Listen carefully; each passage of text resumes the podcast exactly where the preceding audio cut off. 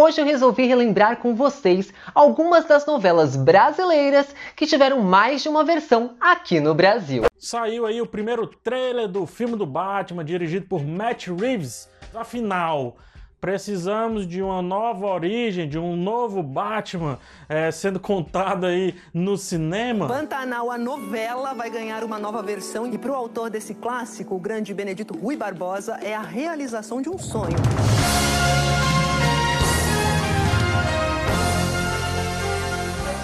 TV Globo anunciou para 2021 o remake da novela Pantanal. Exibida 30 anos atrás na extinta TV Manchete, a trama, escrita por Benedito Rui Barbosa, ganhará nova versão pelas mãos do neto do autor. A grande expectativa agora é para saber quem viverá Juma Marruá, protagonista que projetou o nome da atriz Cristiana Oliveira para o Brasil. Do outro lado do Atlântico, o ator Will Smith anunciou o remake dramático da série clássica também dos anos 90, Um Maluco no Pedaço.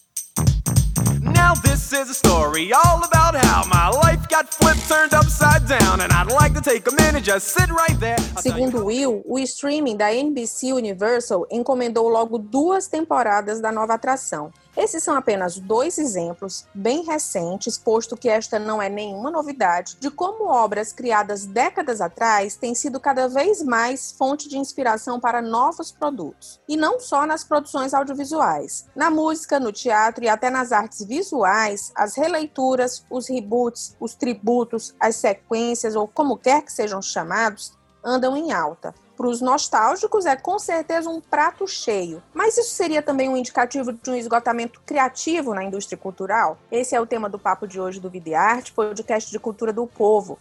Eu sou Cíntia Medeiros e apresentam comigo este programa os queridos Marcos Sampaio e PH Santos, além de Renata B, que hoje dará o ar da graça mandando uns áudios pra gente. Oi, rapazes! Olá, Cíntia. Olá, PH. Calma, Juma. A gente só veio aqui pra conversar. Se der mais um passo, eu mato os dois. A Juma Marruá Oi, desculpa, é porque eu tinha desligado o microfone para não rir quando você falasse Juma Marruá. Mas eu tô com saudade de todos, gente. Já tô de volta aqui na empresa, presencial, e aí não tem vocês. É tipo Bochecha sem Claudinha, aquela música, etc. Carro sem estrada, queijo sem goiabada, sou eu assim sem você, você. Ave Maria, triste demais. Gente, vamos voltar aqui para o foco do já, já começamos perdendo o foco, né? Mas vamos voltar aqui para o nosso tema. Como eu disse no, na abertura, não é algo novo. Na década de 90 já tinha remake de novela dos anos 70. E aí a gente fala de A Viagem, Anjo Mal, Cabocla, Escravizaura, tudo novela da década de 70, que ganhou remake uhum. na década de 90. E isso tem sido mais comum ou eu é que estou ficando velha e tendo mais referências para perceber isso? Marcos jamais teria essa sensação, mas é. eu. O que, que você é, acha, eu... PH? Pro Marquinhos é tudo novo, né? Então, assim, para ele não é remake, não é reboot, nem nada. Mas é curioso, eu tava, tava até vendo umas listas ali dos faroestes, que eu, eu sempre imaginei que os faroestes eu já vi em algum canto. A maioria dos faroestes, estão falando da década de 70, 80, eles são remakes. Então é um movimento que sempre existiu, pelo menos no cinema, é um movimento que sempre existe. Porém, é, existe meio que um código cifrado aí é, de mais ou menos quanto tempo é referência do remake. E aí eu, eu achei meio que um ciclo de 20, 30 anos aí. Então, os filmes ali da década de 70, 80 estavam fazendo remakes de filmes da década de 40, da década de 50. Então tem esse ciclo, o que marca, coincidentemente ou não, uma geração, né? Uma geração de diretores, de escritores e por aí vai. Então é, é, muita gente usa como referência, só que outros vão direto e fazem o remake. Só que hoje em dia também tem um quê mercadológico que mais para frente eu discuto. É, tem outra discussão também que eu acho que a gente pode entrar, talvez não agora, porque eu quero saber as percepções do Marco Sampaio a respeito desses remakes que para ele, na verdade, são grandes estreias e grandes novidades, mas é mim é, é. é a questão da, do comparativo né? De normalmente quando você tem acesso à primeira obra e ela foi de muito sucesso, quando você vai assistir a segunda, ela já vem carregada de uma expectativa, né? De ah, sim. ser tão boa quanto a primeira, superar a primeira ou correr o risco de ser um grande fiasco em relação à primeira. Mas isso a gente pode falar daqui a pouco. Com relação a isso que você falou, Hoje em dia, esse ciclo está cada vez menor. É algo que a gente também tem que discutir. Isso talvez é que dê essa sua percepção. E aí, respondendo a sua pergunta. Marcos, você está notando assim alguma vaga lembrança de um Karate Kid, por exemplo, que teve ali na década de 80? Eu sei que você já nasceu em 98, né? 98, 98, é. Mentiroso. Ele só viu o Karate Kid do, do filho do Smith. O Smith aqui, que Exatamente, aparentemente, está protagonizando vários remakes aí, né? Isso. nosso- nessa nossa pauta. Olha, é, é- Cara, quando eu falo do Pantanal, eu só me lembro de uma geração que ficava esperando porque o Pantanal tinha muita mulher pelada, né? Então, assim, isso marcou a história Não, da televisão. o pior é que era uma mulher curiosidade. pelada, era um- uma mulher pelada assim tão tão respeitosa, vamos dizer assim, mas que para aquele tempo já era Ah, demais. era uma vitória. Era, não, era tempos de, não era tempos de internet, né, gente? Não É, tinha Aloha Tube na época. Era isso É, e Calígula, viu? Calígula, então, meu amigo. A Calígula fe- fez uma geração. Mas olha, eu, eu, eu acredito, assim, pelo menos assim, no- no- na música, na música existe o, o- a vers você fazer versões, você fazer tributos, isso é uma coisa que faz parte da história da música desde sempre, não é nenhuma novidade, não. Mas existe um fenômeno muito interessante que eu não sei, talvez ele tenha ganhado uma força maior de uns 20 anos para cá, talvez, que é o seguinte: pegar uma música que antes era considerada de menor valor, uma música popularesca, vamos dizer assim, aí vem uma grande estrela da música e dá um banho de luxo, veste Lá vai aquilo. você falar da Maria Bethânia cantando É o Amor, que você achou Aí horrível e eu Mas amo. olha, você tem Maria Bethânia cantando É o Amor, você tem Zé Cabaleiro cantando Luiz Airão, você tem Caetano Veloso cantando Fernando Mendes, a própria, a própria Adriana Calcanhoto, já citada aqui, cantando Claudinho Bochecha, sabe? É isso verdade, tudo, é verdade. é, isso tudo é, é, é uma coisa que ganhou uma, uma força muito grande, ganhou uma, uma frequência muito grande. Eu arriscaria uma explicação. Eu arriscaria uma explicação. Com a, a música sendo consumida via streaming, eu não tenho mais, olha, sendo consumida em, em- em grande massa, né, em grande volume. Em streaming, poucas pessoas são, igual a mim, de comprar um disco, de ter paciência de ouvir aquele disco do começo ao fim, de apreciar aquela obra, saber, saber que dentro Sim. daquele conjunto de 12, 14 músicas, eu tenho uma ideia, eu tenho um discurso, eu tenho uma coisa que eu quero dizer. Todas aquelas músicas estão interligadas numa ideia só. Poucas pessoas estão assim, então eu tenho que ter uma música de que seja um tiro só, seja um one shot. Então o que, que eu Uhum. vou fazer? Bicho, eu vou querer que as pessoas ouçam uma música que elas nunca ouviram na vida, uma música inédita. Vamos tacar uma música que todo mundo já conhece. Aí bota um Vando. Mas enfim, você bota acha que é para comunicar uma época, ela tá representando uma época que meio que tá voltando? Ou, ou não? É só questão acho que mercadológica, questão Eu de, não de- acho que de seja uma época afinidade? que esteja voltando, não. O, o, o, o PH. Eu acho que tem mais uma coisa de eu garantir uma audiência. Porque, porque a forma de, de, de viabilizar uma, uma carreira via streaming é extremamente complicada, né? Porque eles Sim. pagam muito mal, eles não dizem quem tá tocando na música. Aí, e, e ao mesmo e é engraçado porque essas coisas geralmente elas vêm com um discurso. Sou velho porque compro CD. Você é Hum. jovem porque consome via streaming. Pra mim, Mas, mas agora o jovem tá importa. comprando o disco também, então não- já não É. tem mais isso. pouco importa como é que você tá ouvindo. Ouça a música e acabou, se entende? Não precisa ser Sim. velho, ser novo, ser isso e aquilo. Ouça a música e pronto. Agora eu tenho uma questão para colocar a respeito disso que você falou, Marcos. Aham. Ixi, ela vem com os dois pés, viu, Marquinhos? Do jeito que ela fa- falou, Eu- Marcos eu senti- Eu quero, eu quero saber se você concorda. Que é ela um vem na risco- voadora. É um É. risco, por exemplo, um artista como a Maria Bethânia e gravar o É o Amor do Zezé de Camargo e Luciano. Porque, assim, do jeito que pode ser o sucesso que foi para Uhum. mim, mas para você foi terrível, é, assim, é- ela corre esse risco de não emplacar. Um nome consagrado indo para Uhum. um sucesso mais popular, assim. Agora, tem os outros que já vão nos sucessos certos. E aí É. vem esses tributos aí já super de cantores que já têm legiões de fãs e que Uhum. quantas vezes elas sejam gravadas, elas serão consumidas. Tem isso É. também? Você concorda?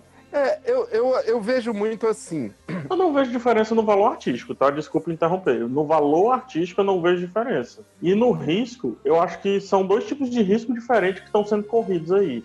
É, e o risco, é o risco, da numa sua carreira música é nova não, saudável, não ser né? hit. É, O é, risco tudo é é risco, né? É. Sim. Porque, na verdade, Cíntia, o, o que que eu avalio? Eu, eu não gosto, como eu não gosto de música sertaneja de forma nenhuma, isso é uma, isso é uma coisa minha, particular, eu não gosto de música sertaneja, certo? É, seria difícil eu gostar de qualquer pessoa do mundo gost, cantando Zezé de Camargo e Luciano. Não é uma coisa que eu gosto, não é uma coisa que eu ouço, não- enfim, não gosto. Ela fez bem feito, ela fez um arranjo bonito, tá, continua pra mim sendo uma música Mas a letra é tão bonitinha, Marquinhos. É o amor que mexe com a minha cabeça e me deixa assim. Faz eu lembrar de você Mas esquecer aí de é que mim. tá, mas aí é que tá um detalhe. Eu, Marco Sampaio, não gostei. Você, Cíntia, gostou. Um bocado de gente gostou. E é isso é que é, assim é que se faz. Só que ela, só que aí onde tá a história que eu tava dizendo anteriormente. Ela colocou aquilo num disco. Naquele mesmo disco tem outras músicas maravilhosas. Ela canta Roberto Carlos. Ela canta uma música que eu acho linda chamada é, Agradecer e Abraçar. Então assim, naquele disco você tem música para todo mundo. Hoje não se ouve mais disco com, a- com o volume que se ouvia ante- antes, né? Não se consome mais um disco como antes. Aí esses Mas eu- artifícios acabam tendo que ser mais recorrentes, pelo menos no campo da música. Né? Mas deixa eu te falar, uma percepção bacana. É, tem, uma, tem uma música chamada Chega de Saudade, que muita gente deve conhecer. E o editor vai subir agora a versão original dela. Vai minha tristeza e diz a ele pode Eu ser. nunca, eu não sei quem, quem, quem compôs essa música. Eu não sei quem canta essa música, quem interpretou, não sei. Hum. Mas eu sei a música de Cor e Salteado. Por quê? Porque Aham. a banda Angra, que é uma banda que eu curto muito, é uma banda de metal, Hum. eles gravaram essa música. Chega de bababá. Mas se ela voltar, se ela voltar, que coisa linda, que coisa louca, E com a pegada não heavy metal, até ficou entre o heavy metal e ficou entre o, o original dela e tudo.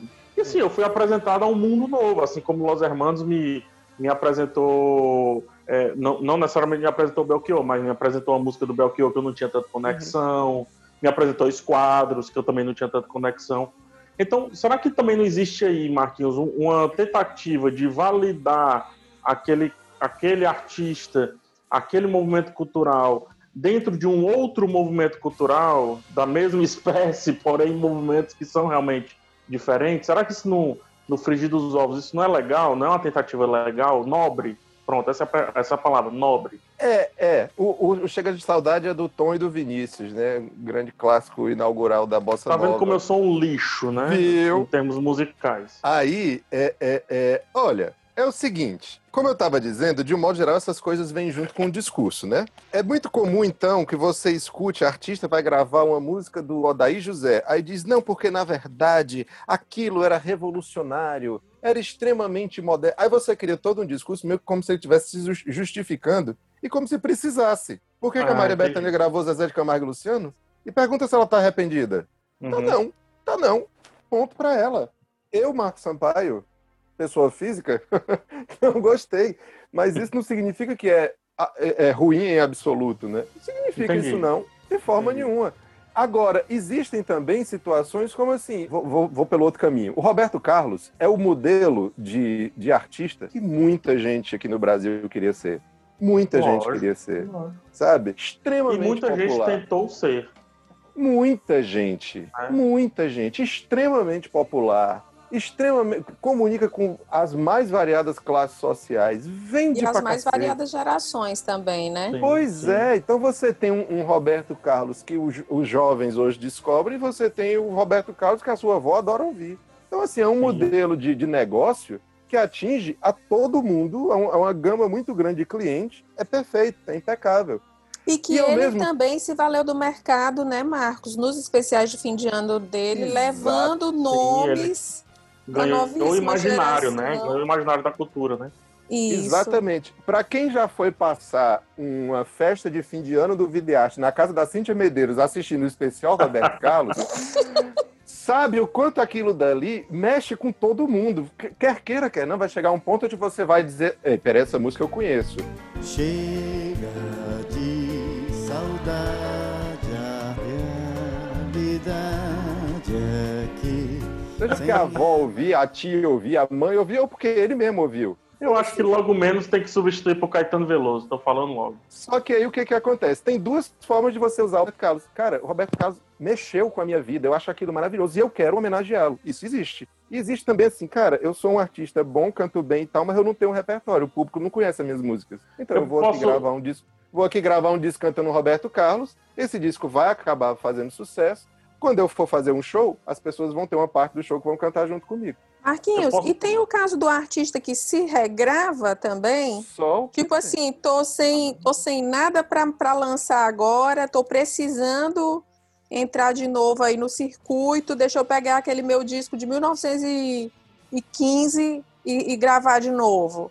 É só o que tem, assim, você, o cara to- lança, sei lá, 10 anos de carreira. O, o- quer ver um exemplo interessante? O, o Criolo. O Criolo já tinha, não me falha a memória, 10 anos de estrada, já tinha gravado uma- um monte de, de, de, de disco que não chegava no público.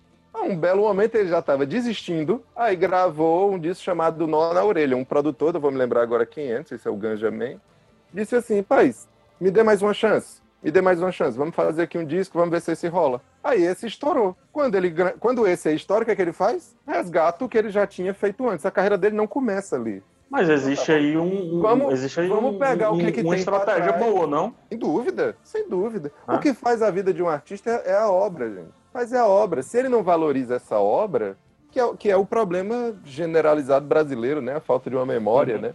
Falta de uma memória. Quem ouve, quem, quem se surpreendeu com aquelas Zizi Posse cantando italiano, gente, a Zizi Posse, mas, mas tinha a Zizi Posse do Perigo, lá em 84, mais ou menos. Sim. Ai, que maravilhosa. Ah, mas tinha uma outra Zizi Posse em 78, 79. Então, assim, isso é o que... E, e é interessante porque ela, ela segue cantando esses mesmos compositores, esses mesmos artistas, ou seja, ela segue valorizando essa obra, né? PH, E não tem Marquinhos já vergonha do perigo. muito- Mar- E não tem vergonha do perigo. E graças a isso nós cantamos muito, né, Mar? Muito! Salvou vários fechamentos do videoarte, o perigo. Anjo do bem, gênio do mal. Perigo é ter você perto dos olhos, mais longe do coração. Agora que de música, queria que o PH fizesse aí um panorama pra gente de como isso tem acontecido. Ele já falou aí de filmes da década de 70, 80 recuperando obras da década de 40, 50, mas se a gente for olhar para o cenário atual, PH, como é que você avalia que se configura essa questão criativa, vamos chamar assim, da indústria cinematográfica? É, só fazendo um paralelo com o que o Marquinhos falou, algumas coisas que ele citou, o cinema chama de referência. Eu, eu entendi a referência. não é uma cópia, é a tal da homenagem, né, a uma obra, seja livro, seja filme, seja até música. Recentemente, no, no campo da referência, que não tem nada a ver com remake, também não, não tem nada a ver com reboot, nós temos dois bons filmes, ou melhor, dois filmes é, populares, de maneira diferente, que resgatam filmes que foram populares na década de 80 e 90 que você deve conhecer. Marquinhos eu não sei. Por exemplo, Os Goonies, Curtindo a Vida Doidado, Nunca Garoto falar, Nota nunca ouvi falar. Como é? O Garoto Rosa Choque, Clube dos Cinco, Conta Comigo e por aí vai. Esses filmes, eles meio que marcam ali uma geração e marcam também essa geração que se tornou hoje a geração criativa. Então, quando o, o diretor vai fazer o Homem-Aranha, né?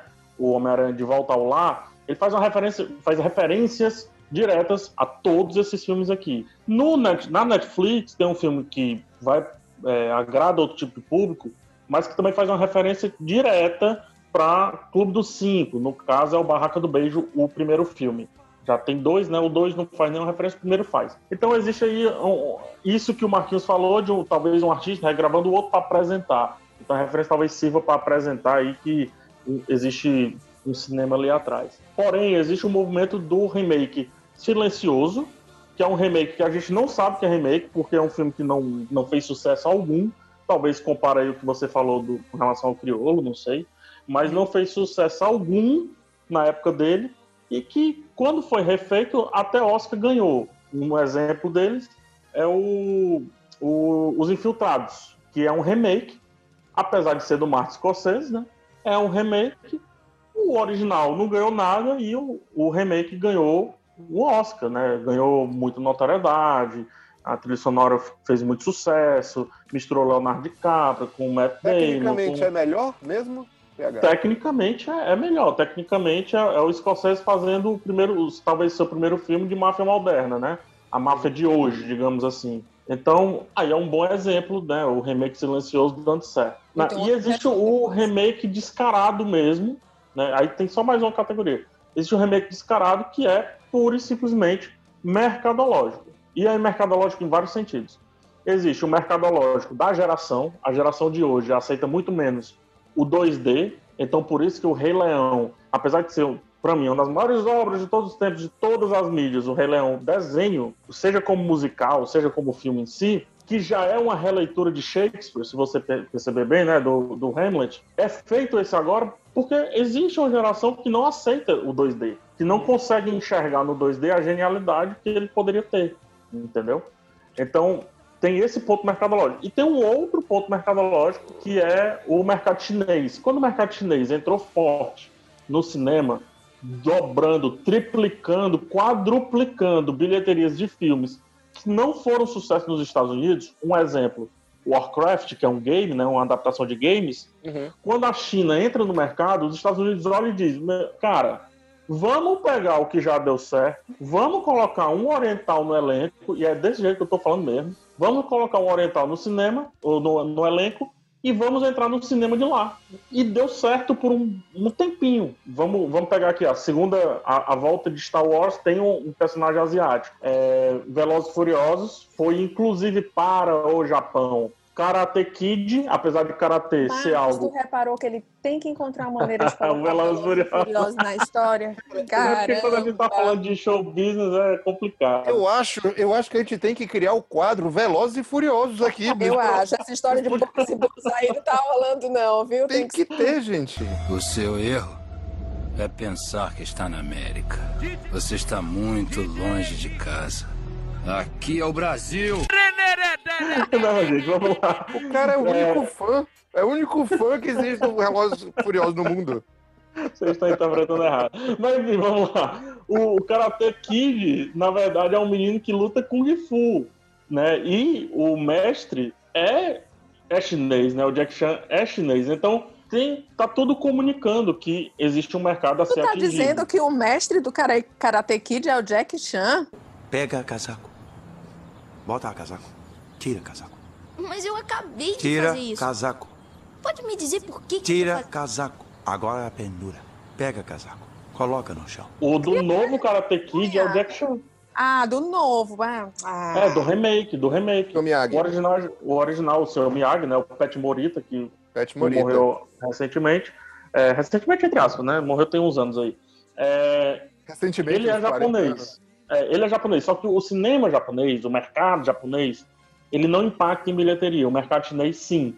Então, olha só esse exemplo de remake. É um, é um personagem oriental, que é o Pet Morita, o Sr. Miyagi, que é transformado num outro personagem oriental, que é o Jack Chan, né, que é um outro mestre, para entrar no mercado chinês. Entendi. Entendeu como é que é Entendi. a brincadeira? Então, assim, é, é- é- esse, esse plano mercadológico assim, não, tem nem o que, não tem nem o que discutir. É simples. Pega o que deu certo, coloca o chinês e vamos vender para eles. Posso dar um exemplo semelhante no que você está dizendo? Sim. Eu não vou me lembrar exatamente qual é o ano que a Maria Bethânia lançou um disco cantando só músicas do Roberto Carlos, mas eu acho que é começo dos anos 90. Talvez. Sabe, até aquele disco, sabe quantos tributos existiam a Roberto Carlos no Brasil? Hum. De 1970 e pouco. Somente uma pessoa, que é uma, uma desconhecida hoje, lançou um disco cantando só músicas do Roberto Carlos. Maria Aquela Bethânia coletânea, aquela coletânea do rei, Marcos, é anterior ou posterior ao, ao tributo da Betânia? Eu posso descobrir isso já já com a ajuda do meu querido Google. Mas, mas na verdade, uma cantora ou um cantor gravando um disco só de Roberto Carlos até Maria Bethânia, só existia um. Ah, o que, que a Maria Bethânia fez naquele momento? Ah, foi, foi mercado? Não, porque ela não precisava, ela já estava muito bem obrigada na carreira dela. Mas assim, Sim. naquele momento ela só quis lembrar o seguinte: existe um compositor popular de excelente qualidade e que a gente taxa como brega. Vou provar para É. vocês que ele não é brega. Depois que a É. Maria Bethânia grava aquele disco que é espetacular, espetacular, todo mundo passou a gravar, até Roberta Miranda. É tão difícil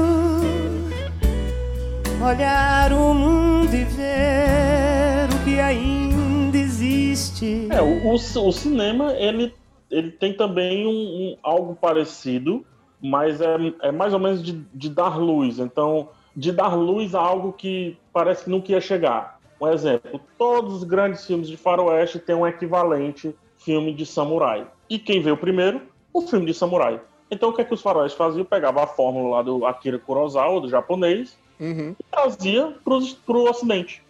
Então, Sete Samurais, do Akira Kurosawa, Sete Homens e um, Destino, aqui no, no Faroeste. Depois, inclusive, transforma isso até para filme de direito. Então, transforma depois até para filme popular. 13 hom 11 Homens e um Segredo. Então, tem uma estruturazinha parecida que descende lá do Akira Kurosawa.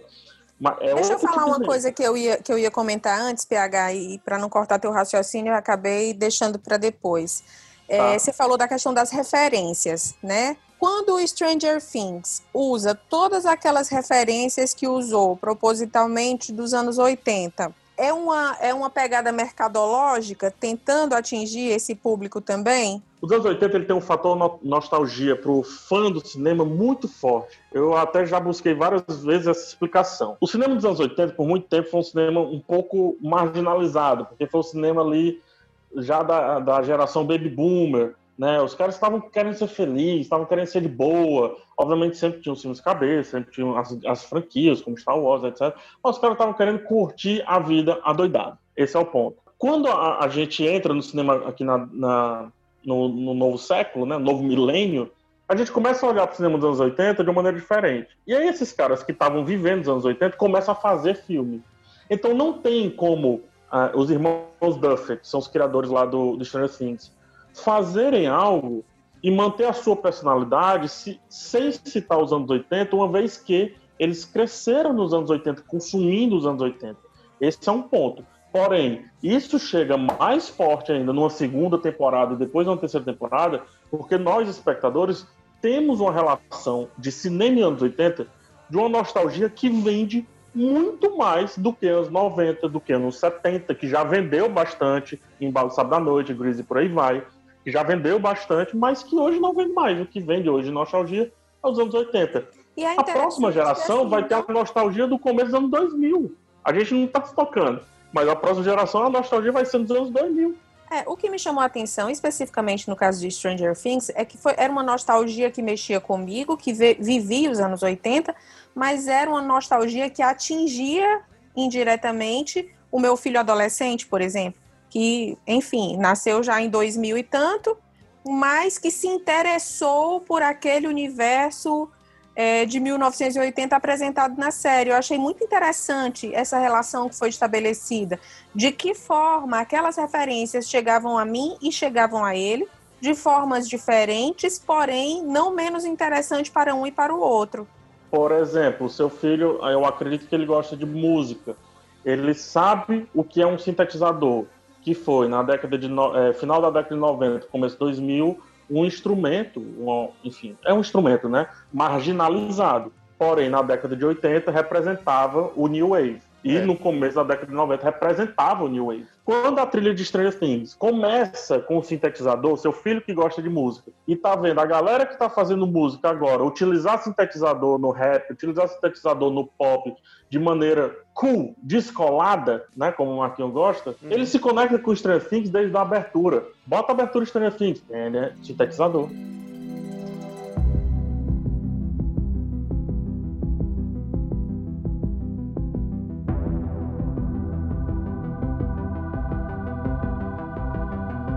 Se conectou. Por quê? Porque isso está nos outros movimentos culturais, não está só no cinema, tá entendendo, Cíntia? Uhum. Tá no brinquedo que volta, tá no jogo que faz menção a algo, seja na trilha sonora Existe do uma jogo, seja movimentação bem coisas. maior, né? Exato. Hoje, por exemplo, existe um movimento chamado Vapor Wave, né? É Vapor Wave, é, no- que, que é meio que recalchutar essa estética dos anos 80, adicionando muito mais cor, como se fosse possível, adicionando muito mais cores dentro de uma paleta extremamente quente, que é o roxo, o azul claro, o amarelo o estourado, né? E são cores que elas se chocam. Quando você vê essas cores sozinhas, elas se chocam, elas se agridem. Só que dentro do Vaporwave é estilo. Então, quando você tem, por exemplo, o Black Mirror dizendo que existe um retrofuturismo baseado naquilo que deveria ter sido a sociedade se não tivéssemos rompido com os anos 80, aí o teu filho se conecta. Porque para ele é palpável. Tá entendendo? O ponto? Então, assim, eu- é, eu- eu não aquele se é- saudade do que não vivi, né? Por falar em saudade, é, eu vou aproveitar aí, a gente falou de música, a gente falou um pouco de cinema, e agora eu vou pedir para a gente colocar o áudio do Renato AB, nosso Lindo! dramaturgo rei, que vai falar de como isso se configura também no universo das artes cênicas. Oi, gente, eu não pude hoje estar ao lado desses ilustres apresentadores do podcast Vida e Arte, mas vim aqui falar um pouquinho dessa, dessa abordagem do, do reboot, do remake, do retorno a uma história dentro da lógica das artes cênicas. O teatro, assim como o cinema e as narrativas de um modo geral, também se valem disso porque, dependendo da proposta da obra, muitas vezes o que aquele idealizador, aquele criador busca é oferecer um conforto para o público. Então, assim, entregar uma história já conhecida é lidar com esse dado do conforto, com esse dado de, de algum modo assim, de um entretenimento que talvez leve para uma, uma fruição mais leve daquele conteúdo, daquela obra. Então, no teatro acaba se valendo disso em muitas frentes. Se a gente pensar um pouco o teatro comercial, especialmente nesse eixo Rio-São Paulo, o que acontece é que as peças acabam voltando o tempo inteiro, em novas roupagens, em novas montagens, muitas vezes é, é, alternando os profissionais envolvidos até para dar esse, esse quê de, de novidade. E aí, com isso, eles conseguem se manter durante longas temporadas, com comédias, com musical.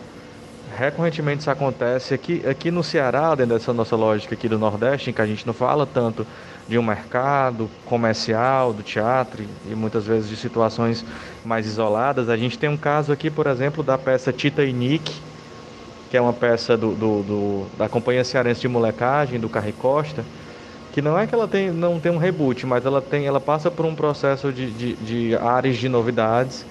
É, constantemente está aí há mais de duas décadas sendo apresentada. E aí a história base é a mesma, mas eles vão adicionando conteúdos ali que, que atualizam aquela obra, mudam o elenco. É, o Carri permanece, mas sempre a- o par romântico dele vai mudando. E assim, de algum modo, essa peça vai ganhando é, vida longa. E aí vai ganhando também um olhar de plateias diferenciadas. Porque também eu acho que a grande questão está aí. Com essa, essa possibilidade de refazer, você consegue também atingir diferentes públicos, chegar realmente em diferentes, em diferentes públicos. Olha, voltando aqui após a fala do nosso querido Renato AB, é, eu queria deixar aquela informação que ficou faltando antes. O disco Rei, que é um tributo ao Roberto Carlos, várias bandas de rock tocando Roberto Carlos, é, foi lançado um ano antes do disco da Maria Bethânia. Realme- é- é- ela realmente reacendeu uma chama de que o Roberto Carlos tem uma, um patrimônio, um repertório que merece ser ouvido. É, esse disco aí, Rei, que você citou, Hum. eu acho que foi, assim, um, um- uma grande abertura de portas e janelas para as gerações mais novas, é, de como a música do Roberto Carlos era bacana. Se você lembrar aí do, do Skank cantando É Proibido Fumar. Sigo incendiando,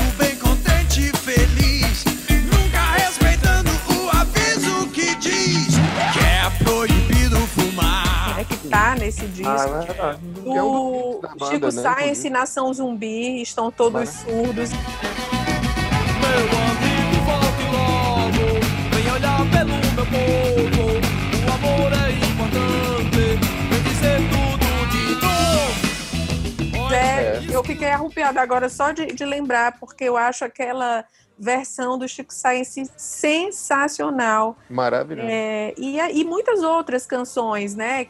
Que, que tem uma pegada muito jovem, é, can- é, porém cantada por bandas jovens, é, deram outro ar para esse público que talvez olhasse Roberto Carlos como cafona, mas uma vez escutando ali a batida do rockzão, conseguiu se aproximar e olhar com outros olhos, né? Exatamente.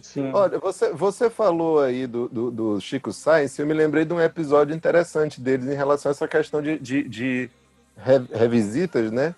O, o, quando, o Chico Science, quando, quando eles lançaram o primeiro disco, eles causaram ali um susto e, e fizeram. Foi um impacto muito grande, porque é um som muito original, né? O, o som do, do, do Mangue Beat. É muito próprio. Beleza, muito próprio. só que, só que o público que, que se conectou com aquilo dali era um público limitado, porque era uma coisa que não tocava em rádio, até teve uma música na novela, mas era, difícil você ter uma segunda, uma terceira, uma quarta música na novela. Até hoje, Nação Zumbi não é uma coisa que toca em rádio.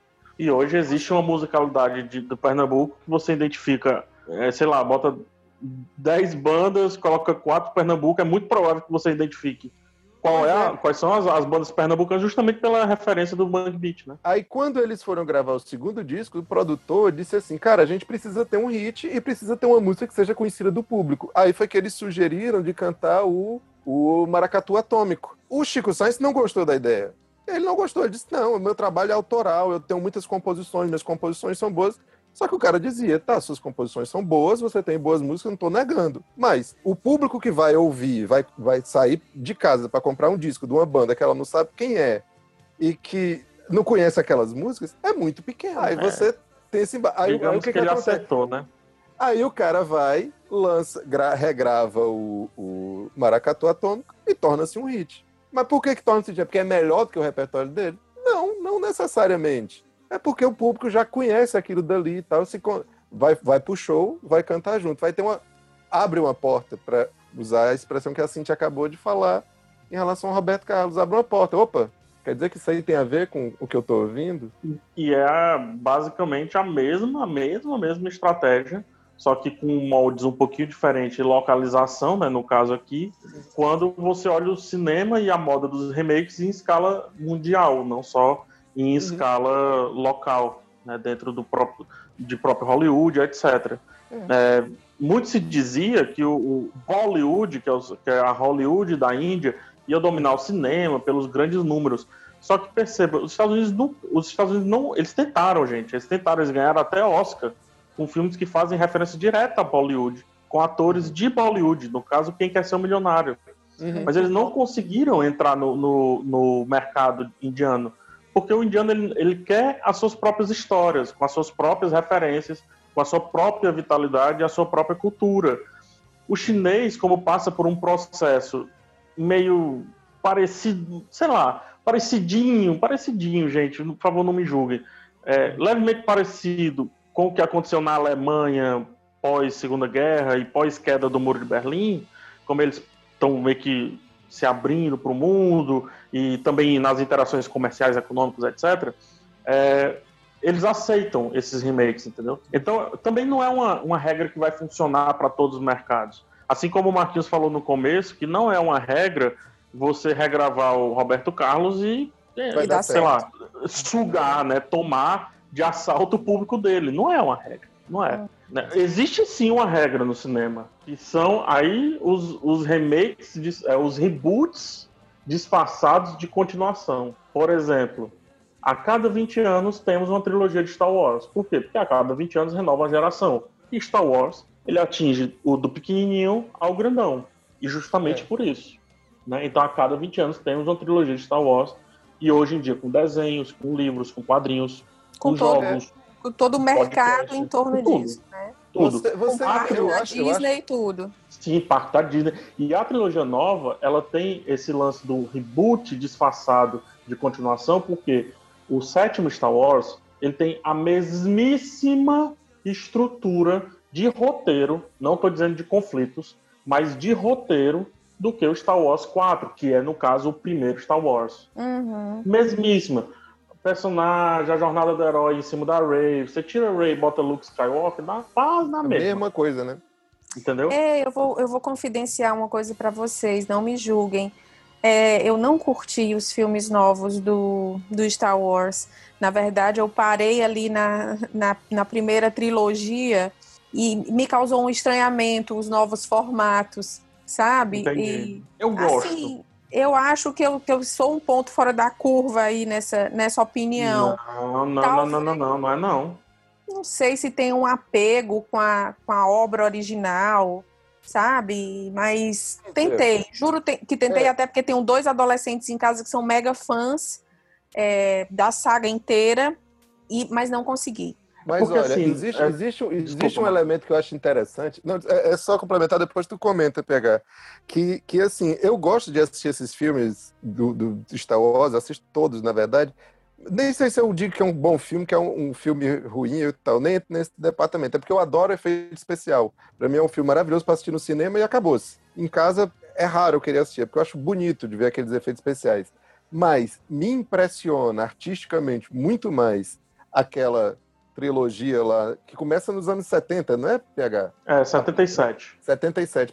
Por você imaginar que eles já faziam naquele tempo algo com tanta qualidade. Hoje eu acho que é mais fácil, entende? É mais, os recursos estão mais à mão. Então, mas você conseguir fazer daquele jeito naquela época, porra, aquilo me impressiona É muito. mais ou menos muito, como muito. o Planeta dos Macacos, sabe? Assim, Uhum. era meio tosco E de você 20 olhar. em 20 anos tem um filme também. Pois é, só que eu acho que o, o primeiro é mais visceral. Eu não sei se vocês entendem o que eu tô dizendo. Eu entendo demais. Você tá querendo dizer que, que o, o- a pegada, como é que eu posso dizer assim? Não vou dizer amadora porque não era, era na época era tecnologia de ponta, mas a pegada retrô do primeiro faz sentido inclusive para a estética do próprio filme, né? Do- da acho- história do próprio filme, não é isso? Eu acho que exigia mais esforço.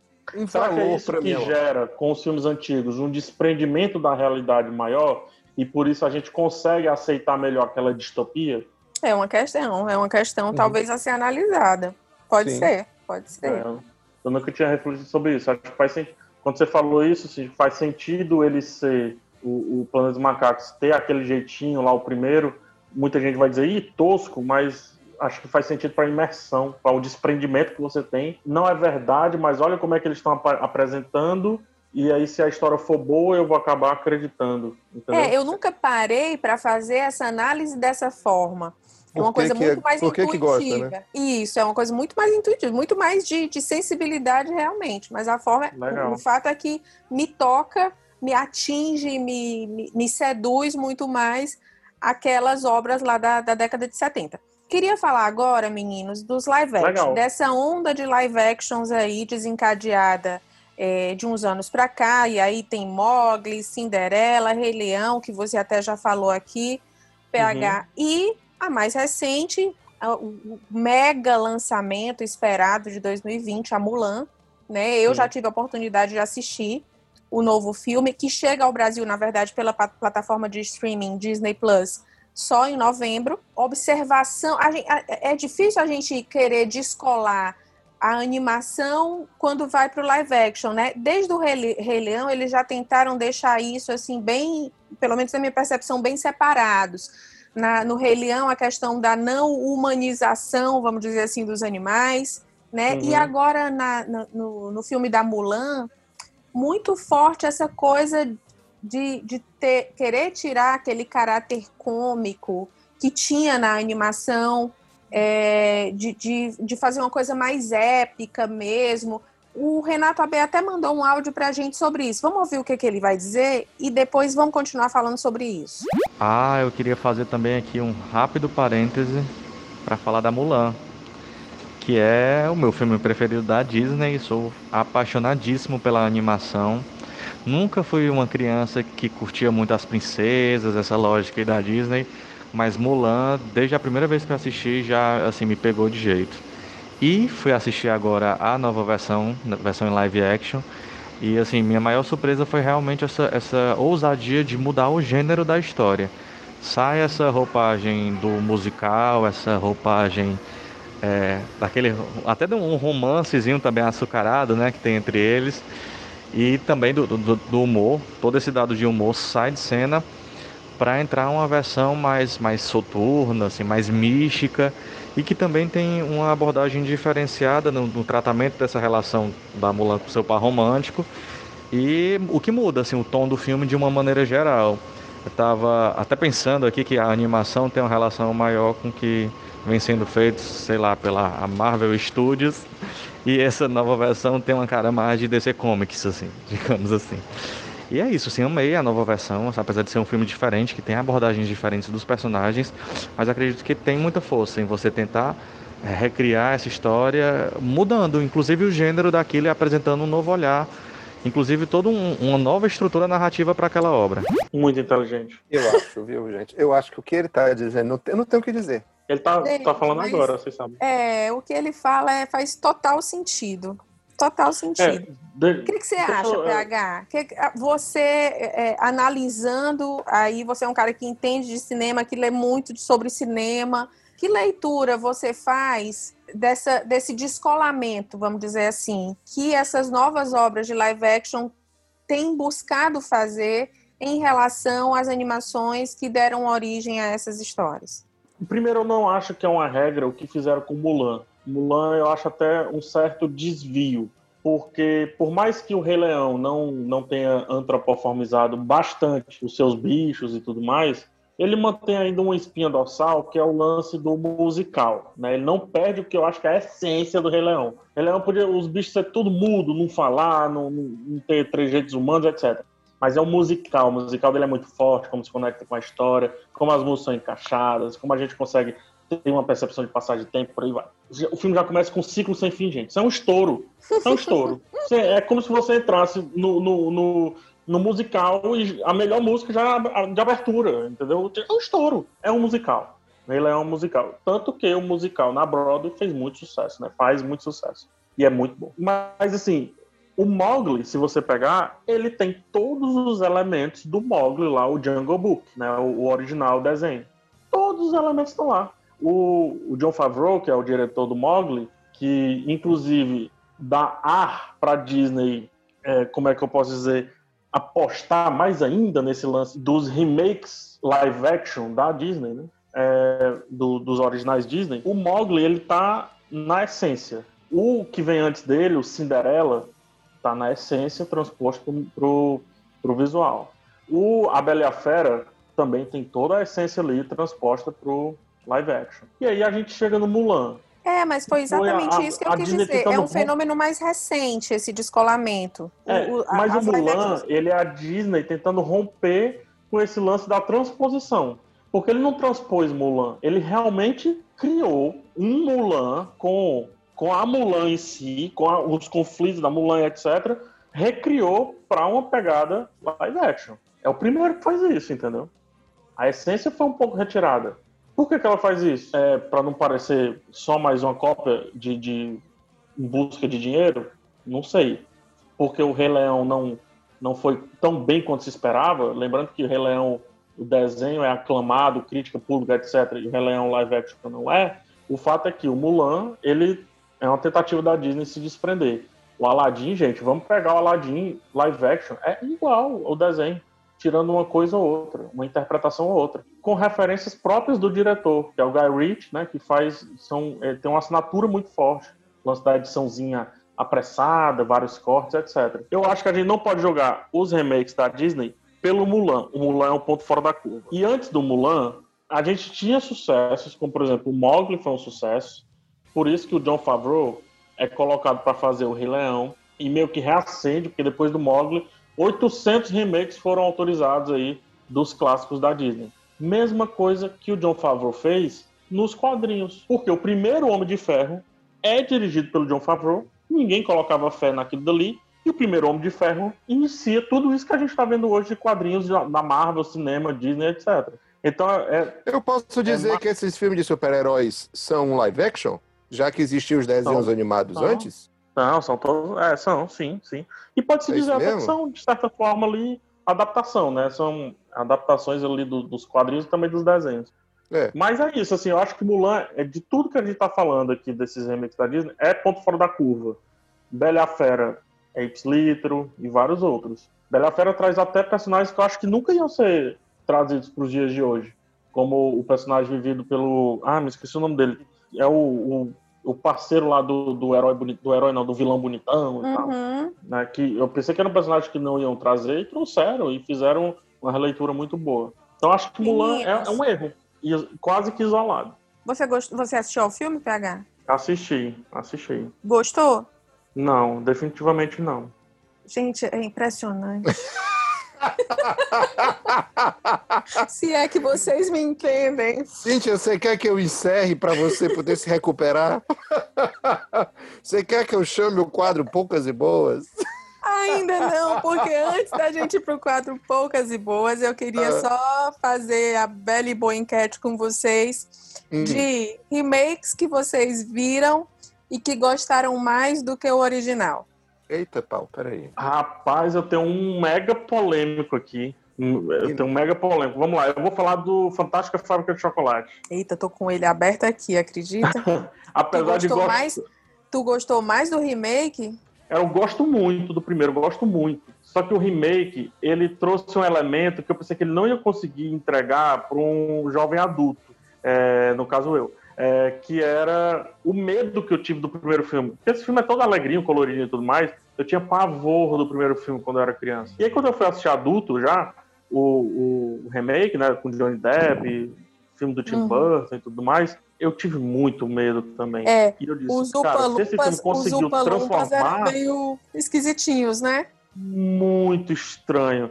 Então eu gostei da estranheza do Tim Burton nesse novo filme. Acho que combina com ele. Não é um filmaço, mas na comparação direta, eu tenho muito apreço pelo remake do, do Fantástica Fábrica de Chocolates. E você, Marcos, conseguiu lembrar de isso alguma é coisa? polêmico. Isso é tô muito aqui, polêmico. Tô aqui pensando, Cíntia. Tô aqui pensando ainda nesse, de, de remakes que eu tenho assistido. Na verdade, eu acho que você tá pensando mesmo é como é que vai ser o remake de Pantanal e como é que você vai ver a Juma Marruá é- pelada, O, o quanto, o quanto sabendo que a aquela coisa Cristina não é Oliveira, mais como naquele tempo, né? o quanto a Cristina Oliveira é importante para minha juventude. Eu tô aqui lágrima nos olhos pensando nisso. Eu acho que, que Juma Marruá tá Gente. pro Marquinhos como a presença de Anitta tava pra mim. Nossa Eita, senhora. pau Pereira. Nossa Mel Lisboa. Ainda bem que o Renato não mandou áudio sobre esse tópico aí pra gente saber quem é que É. está pra ele.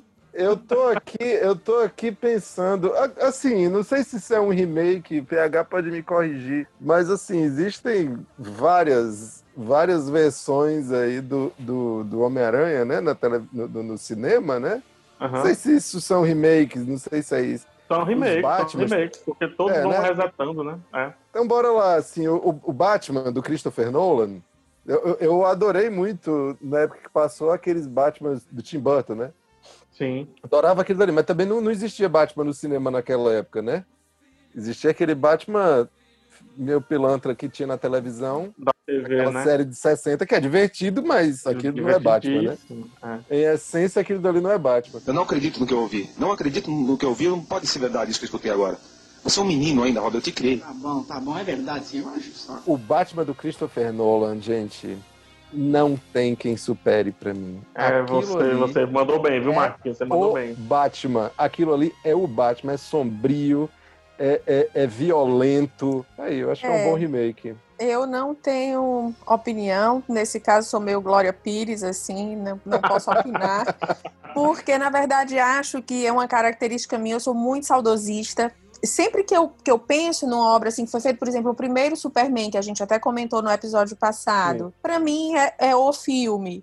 No caso, a Sim. Fantástica Fábrica de Chocolate, para mim é a, a primeira, né? Eu comentei aqui do Uhum. Planeta dos Macacos, da primeira trilogia de Star Wars, assim, eu tenho um apego muito grande a esses filmes especificamente, o que já me faz assistir os outros meio que com um pezinho atrás. Pezinho atrás. Entendi. É, na verdade, eu morro de medo que inventem de fazer um remake do ET, porque é o Não, filme não, não, não, não, mais não, não, marcou não. a minha vida.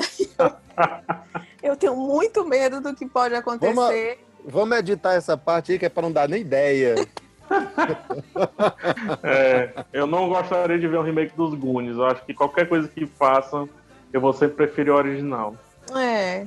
Enfim, aí vai, Gremlins e esses filmes que marcaram a minha infância barra adolescência e, e que foram muito importantes, assim. E eu não sei se, se eu tenho uma carga de implicância na, na possibilidade de, de alguém mexer nisso, sabe? É uma coisa Sim. quase que possessiva, assim. Mas, é enfim, né? sigamos agora para o nosso momento das dicas. Solta a nossa vinheta, Hildon. Porque agora temos vinheta. Sim.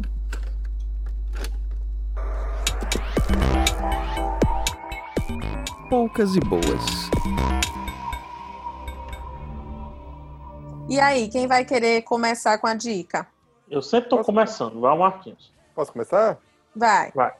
Bora. Bom, há pouco tempo eu fiz uma matéria para o Videarte sobre o disco novo do Antônio Adolfo. Antônio Adolfo é um pianista carioca que fez muito sucesso na época dos festivais. Ele compôs muita coisa interessante naquela época, tipo o BR-3 do Tony Tornado, né? Mas enfim, ele, ele, justamente por conta do BR-3, ele acabou tendo que deixar o país por conta de ditadura e tudo mais, foi-se embora para os Estados Unidos e fez a carreira dele inteira lá. Puta de um pianista, um puta de um arranjador, e agora lançou um disco chamado Bruma, que é uma homenagem ao Milton Nascimento, né?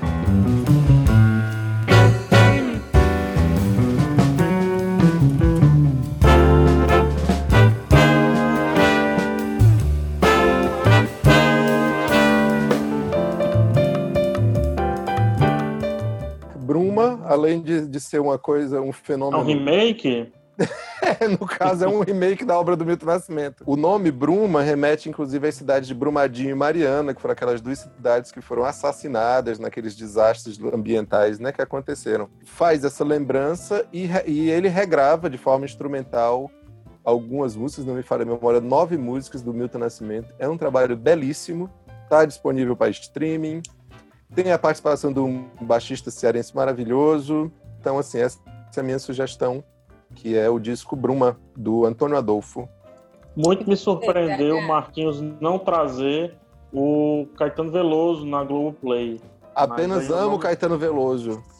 Eu, eu assisti e achei fenomenal, mas no próximo eu Maravilhoso. comento sobre. É, eu vou trazer, para combinar com o nosso tema, Ai, não vai roubar minha dica, não. Eu vou já Não, dar primeiro, pra não ter Não perigo de roubar. minha então dica. vai você primeiro, vai você primeiro. Vá. Ladrão de dicas. É.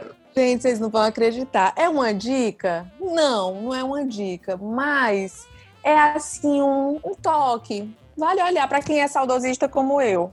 Ah, Eu me peguei neste último feriado, gente, maratonando uma série da Netflix chamada Cobra Kai.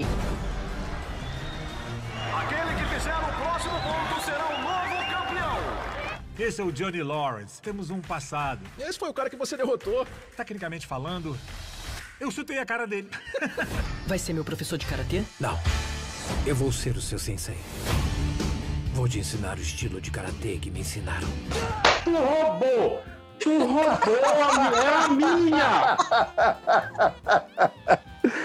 Que nojenta! Ladrão. Gente, Gente. a série presta, presta não.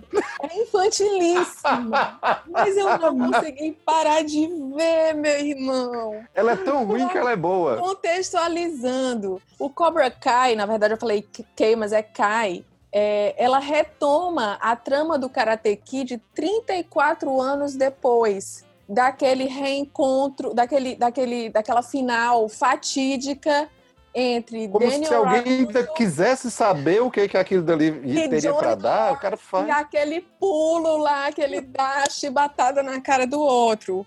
A série começa a partir daí, sendo que Ralph Macchio e William Zabka já estão pra lá de Bagdá, como eu devo estar também, mas olho no espelho e não penso. E o Ralph Mac ficou maracujazinho, Mave murchinho, que ele tá mais bacio Miyagi do que... cintura alta, sabe? Velhinho de cintura alta. Sabe o que eu tô falando? inexpressivo, tadinho. Mas, gente, por isso que eu tô dizendo, é uma dica. Não sei, eu não sei se eu devo indicar. Mas, assim, pra quem é saudosista, pra quem curtiu o Karate Kid 1, 2 e 3, A Hora da Verdade continua. A música do Peter, Peter Cetera tocando lá. né? Peter Cetera, gente.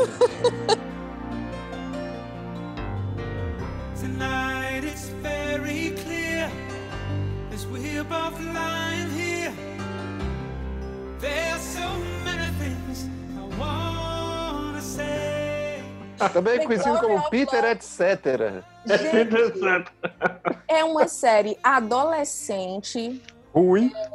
Não, assim, é que PH você vai complementar o que eu tô falando. Cíntia, é um novelão, malhação, mas É. não dá pra desgarrar quando você começa por pura nostalgia e Pura curiosidade. E curiosidade. Quando você vê que os dois protagonistas são os mesmos de 34 anos atrás, né? E, tu, todo, e todo mundo também, porque tem até É, o e aí quando do John, né? aparece o, o mestre lá, gente, aquele homem ainda existe, como é que pode? Envelheceu melhor do que todos, percebe? Cheio de botox.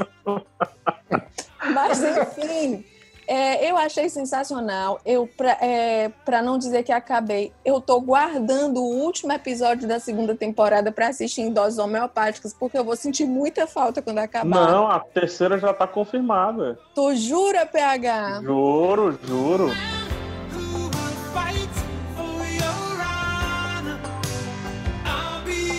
Todo um universo se abrindo pra Cintia agora.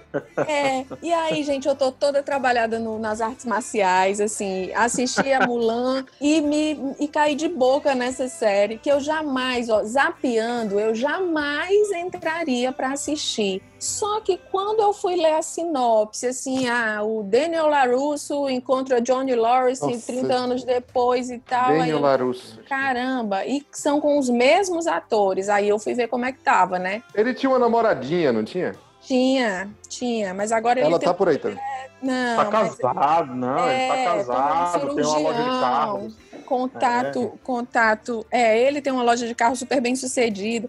É uma trama completamente previsível, sabe? É, assim, Cíntia, fala alguma coisa boa. A nostalgia.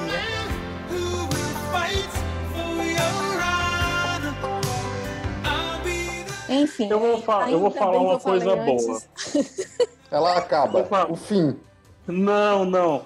Existiu durante todos esses anos de Karate Kid uma teoria entre os fãs, isso é pré-internet, de que o verdadeiro vilão daquela história do Karate Kid é o Daniel Larusso. Porque o Daniel Larusso, eu vou colocar isso muito entre aspas, porque é um machismo absurdo, é um sexismo tosco, mas que remete à época.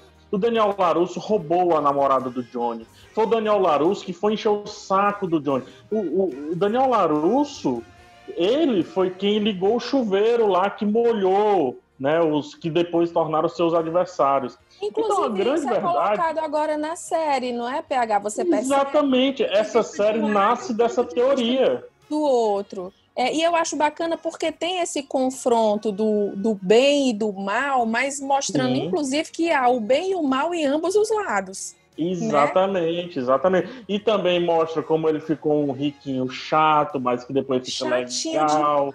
Ai, gente, é E chato. o outro ficou um malandrão legal, mas que depois se torna chato de volta, né? Então, assim, é, tem esses negócios na série que você, você tá ali não acreditando que tá ali, É, o mas você sentimento é também não exatamente consegue esse. sair dali, entendeu? O sentimento é Mas exatamente tem uma outra curiosidade legal dessa série, porque ela é a primeira série original YouTube. Quando o YouTube foi querer disputar com a Netflix, né, com a Amazon e tudo mais, esse novo mercado do streaming, ele criou o YouTube Premium.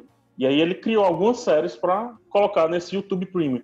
A primeira, série, a primeira série que ele criou foi justamente a Cobra Kai, que como o YouTube Premium falhou enquanto projeto de produção né, de, de, de audiovisual, a Netflix comprou Cobra Kai e salvou para ter uma terceira temporada e talvez mais temporadas. Acontece que a série se tornou rapidamente a mais vista da Netflix, não a mais vista da história, mas naquele momento ela já está na segunda semana como mais vista da Netflix no segmento dela, e aí vai ter terceira temporada e se duvidar tantas outras. Então tem uma produção mambembe, eu vou colocar assim, utilizando má palavra, mas que aí hoje se tornou um, rapidamente, em poucos anos, dois anos, um cult. Justamente por essa referência da, da teoria que existia, por conta da nostalgia que já existe dentro da gente, a gente já comentou sobre isso, e porque, gente, sinceramente, se fosse pra fazer um resgate a Karate Kid, que fosse tosco desse jeito. Quando você vai rever o primeiro Karate Kid, Cíntia, deixa eu te falar, a série tá anos luz. Eu não, eu não gosto do Karate Kid, gente. Eu preciso dizer isso pra vocês. Eu não gosto do original. Não, cara, que loucura. Que coisa absurda. Porque não tem Maria Bethânia nele. Não tem. Maria Não tem Bethânia é divina. Maravilhosa.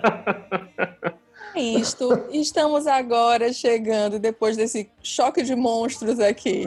Eu quero aplausos. Mais alto. Mais aplauso. Adorei, Cíntia, adorei. Cíntia, eu, eu, eu- eu sou, ó, eu sou, vou colocar aqui, editor aumenta a voz, eu sou apaixonado pela editora do Vida e Arte, Cíntia Medeiros.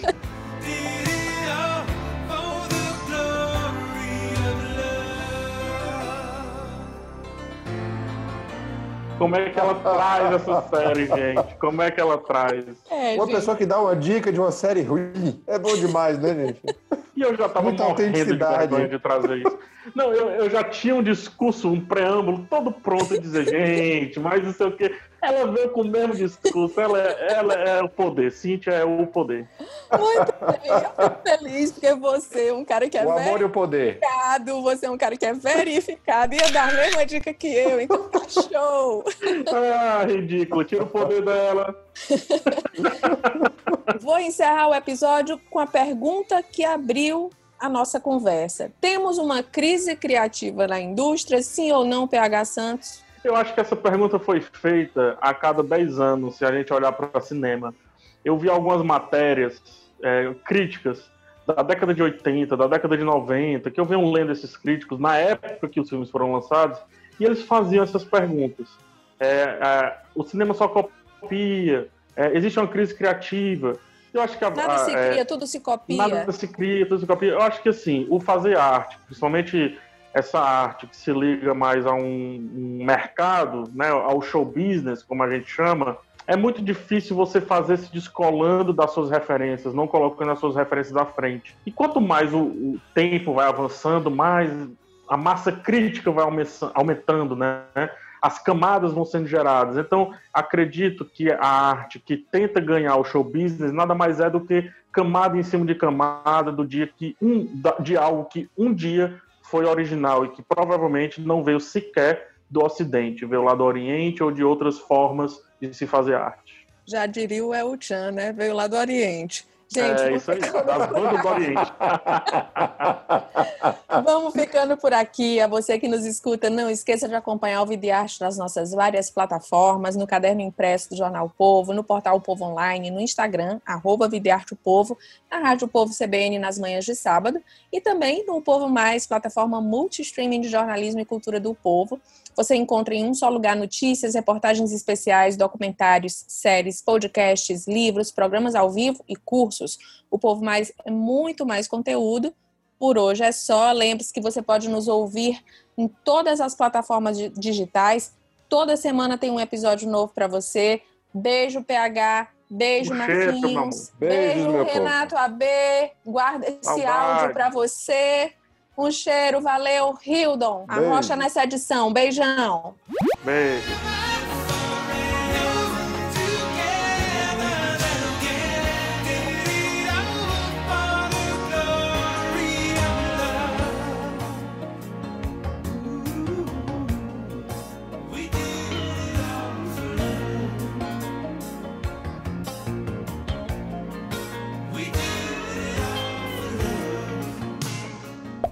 Esse podcast foi editado por Hildon Oliver. Arroba Hildon Oliver no Instagram.